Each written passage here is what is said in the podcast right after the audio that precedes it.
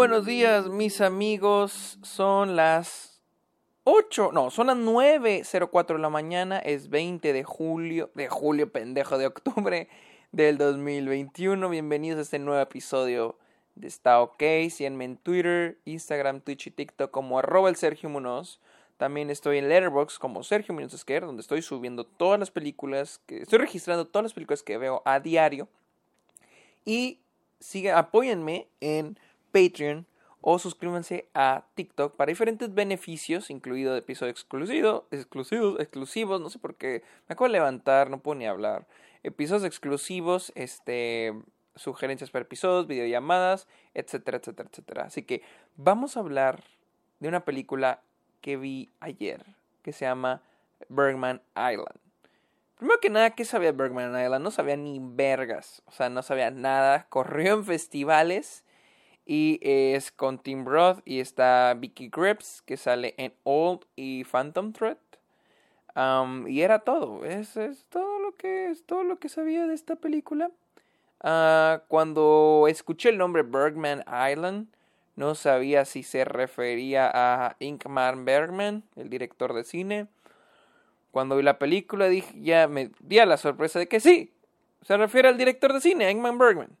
Así que les voy a hablar de esta película que me gustó bastante, es una de mis películas favoritas del año. Ahí les baila.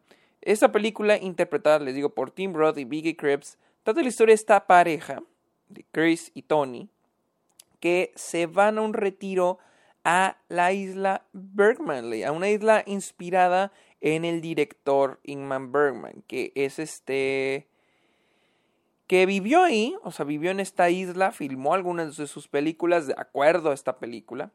Entonces esta pareja va a un retiro ahí para escribir su nuevo guion. De eso se trata la película. Ah, es un drama. Y miren, si son fans de Bergman, ya, ya, los, ya, ya están comprados, cabrón. Existe Disneyland, existe Universal Studios y luego existe esta pinche isla.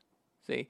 Esa película está llena de referencias a Bergman, a sus películas. Capté algunas, se me fueron un chingo. No he visto toda su filmografía. De hecho, no he visto ni la mitad. Solo he visto de que Persona, de Seven Seal, Fanny Alexander y creo que párale de contar.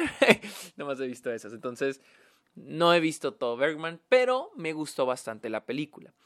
Les digo, la película sigue estos dos personajes, eh, esta pareja, no sé si son, creo que son un matrimonio, que se van a esta isla a escribir sus guiones, a inspirarse y al mismo tiempo a conocer un poquito la isla. Ellos son, al parecer ellos son fans, más que nada el, el, este, Tony, o como dijimos que se llamaba el, el Tim Roth en la película. Este, sí, Tony. Tony es fan de Bergman. Entonces vamos, van a ir, eh, van estando en esta, en esta isla. Vamos a ver cómo interactúan, su relación y luego vamos a ver, este, mire, la película se, divide en dos mitades, es un poco confusa la película porque la película se divide en dos mitades. La primera es lo que les acabo de contar, lo vamos a ir conociendo, su relación, este, y su día a día en esta isla. La segunda parte es la historia que el personaje Chris va a crear para su guion.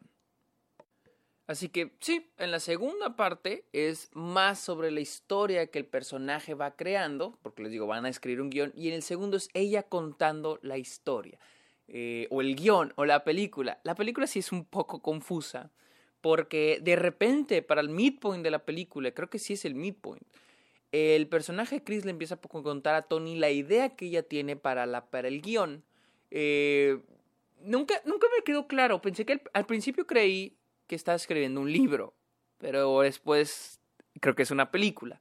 Empieza a contar la historia de lo que acaba de crear y empezamos a ver literalmente, visualmente, la historia. O sea, ahora con una nueva, una nueva una actriz o un nuevo actor, o sea, nuevos personajes. Y es como ahora sí una nueva película. Ah, la película juega con la línea que divide la realidad y la ficción. Y me gusta, me gusta mucho.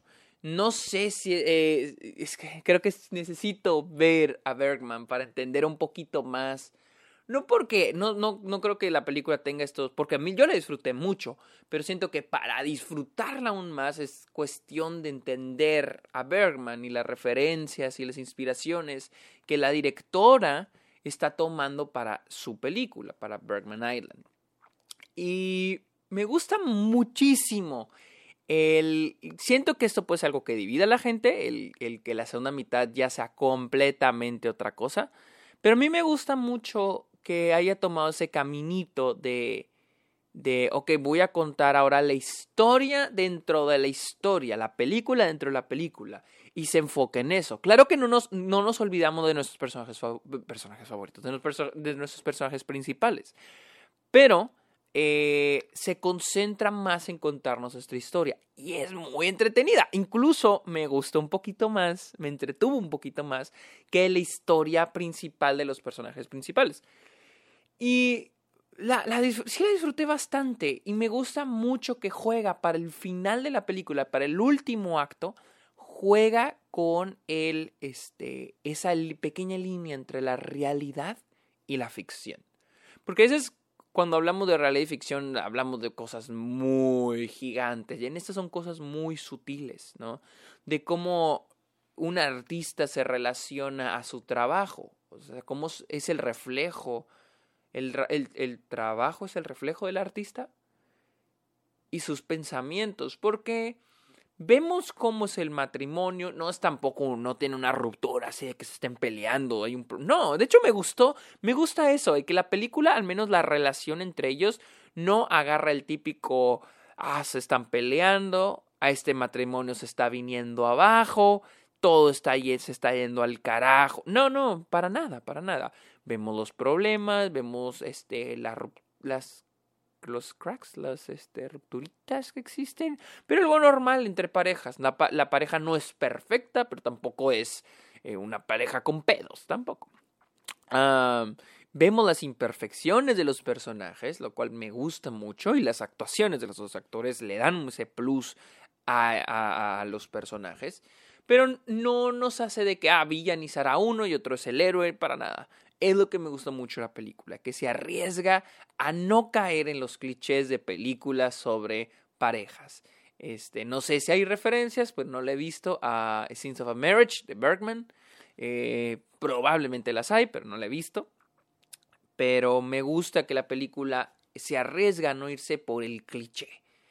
Y se va por el contarnos una nueva realidad que es basada en los pensamientos en el subconsciente de lo que pasa en la cabeza del personaje de Chris a través de la película que ella está creando, porque nos están hablando de cómo esta película es un pedacito de la mente o de lo que ocurre en la mente de Chris. Ah, la película es muy bella, la verdad es muy linda, me gusta mucho, la fotografía está muy, muy, muy, muy linda, eh, no es extraordinaria, pero hace un buen trabajo. Eh, tengo con la edición de esta película. Tiene unos cortes un tanto peculiares. No, siento que hay momentos donde la película no deja respirar las tomas. O sea, hay un momento donde un personaje tira un diálogo y luego, luego cortan la toma. O sea, no sé, siento que es. No sé si es cuestión personal. No quiero decir, Ay, la película es horrible porque le falta, tiene mala edición. Pero, pero siento que hay momentos donde la película no respira. Siento como que hay tomas donde no se respira, donde no se le da un poquito de espacio. Siento que hay tomas que le falta espacio. Eh, como que hay diálogos y cortan muy rápido los diálogos. No es, es cuestión incluso del sonido. O sea, quiero escuchar ese espacio cuando hay un diálogo entre los personajes o pensamientos. Y hay diálogos muy rápidos, no, no sé, no, no me encanta. Cortes muy rápidos a escenas. Hay este momento donde hay un personaje que vive en la isla con el que el personaje de, de Chris, ella empieza a salir con él, no de manera romántica, pero empiezan a salir como compas, la empieza a pasear. Y hay unos diálogos donde lo cortan mucho, no sé, no sé, me fijé mucho en esos cortes que no me encantaron, pero es el único pero que le tengo a la película. Esta es una película que no es para todos, no es para todos, no porque sea muy compleja, pero siento que puede ser algo que a muchos les pueda aburrir o hacerle o parecerles tedioso. Que yo pensé que sí me iba a ser una película tediosa, no lo fue, para nada lo fue. Yo estaba esperando a que fuera una película súper aburrida, súper lenta, pero al menos a mí no se me hizo para nada así, pero siento que puede haber gente que sí le parezca lenta y aburrida. no, no les voy a mentir. Y más el final es confuso. La verdad, no, no, no entendí qué pedo. O sea, no. El final es. Ah, ¿qué, acaba de pasar? Eh, es un poco confuso. Eh, no, no es un mal final, solo es confuso. Solo dije, ay, güey, o sea, ¿qué acaba de pasar? ¿De qué me perdí? Eh, es una película que probablemente tenga que volver a ver. Y me gusta eso. Una película que me invite a volverla a ver. Pero bueno, esa es mi opinión. The Bergman Island, por si la quieren ver. No está en cines en Latinoamérica ni México. Ni siquiera sé si está en, Estados Unidos, porque yo la vi en cines. Yo la vi en Alamo Draft House. Pero por lo que vi, el estreno de la película es en noviembre. Así que no tengo ni idea si. no tengo ni idea de que si, se estrenó a nivel nacional acá en Estados Unidos, pero pues si la pueden ver, y, y, si son fans de Bergman, esta película sí les va a encantar. Si son fans de Bergman, esta madre les va a fascinar. Estoy seguro que sí les va a encantar si son fans de Bergman. Eh, si quieren ver algo diferente, algo lindo, vean Bergman Island. Así que amigos, síganme en mis redes sociales, ya se las dije. Pórtense bien, los quiero mucho. Bye.